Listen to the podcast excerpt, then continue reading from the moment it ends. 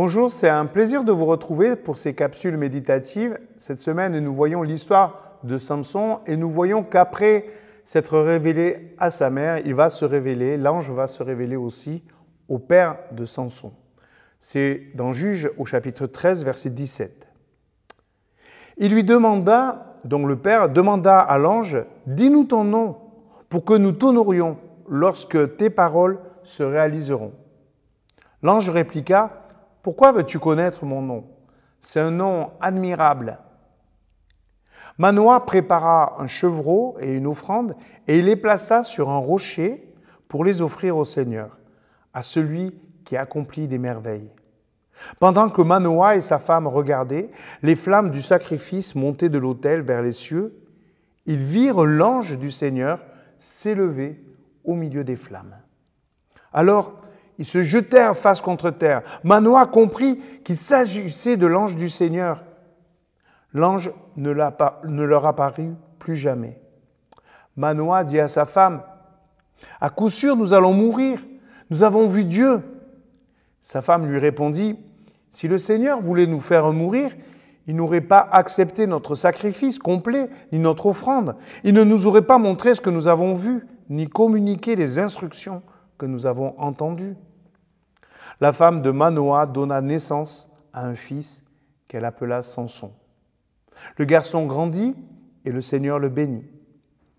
Il se trouvait au camp de Dan, entre Sarah et Échétoul, lorsque l'Esprit du Seigneur le poussa à l'action pour la première fois.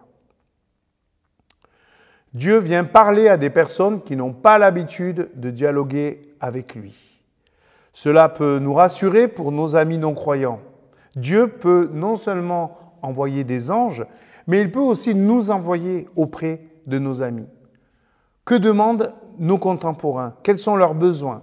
Dieu entend ces besoins et il y répond le besoin d'avoir un avenir à espérer à travers nos propres enfants, le besoin d'amour, de sens pour nos existences.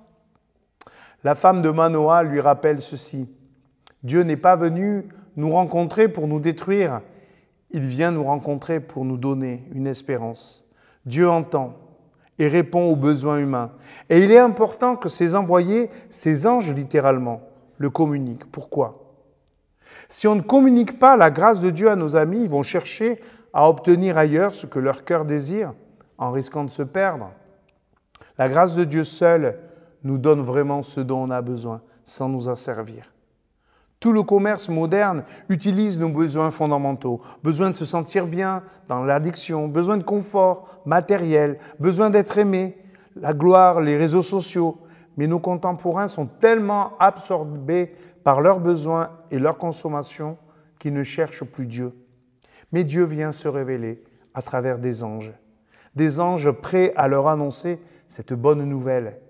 Dieu donne gratuitement ce que les gens cherchent désespérément à obtenir.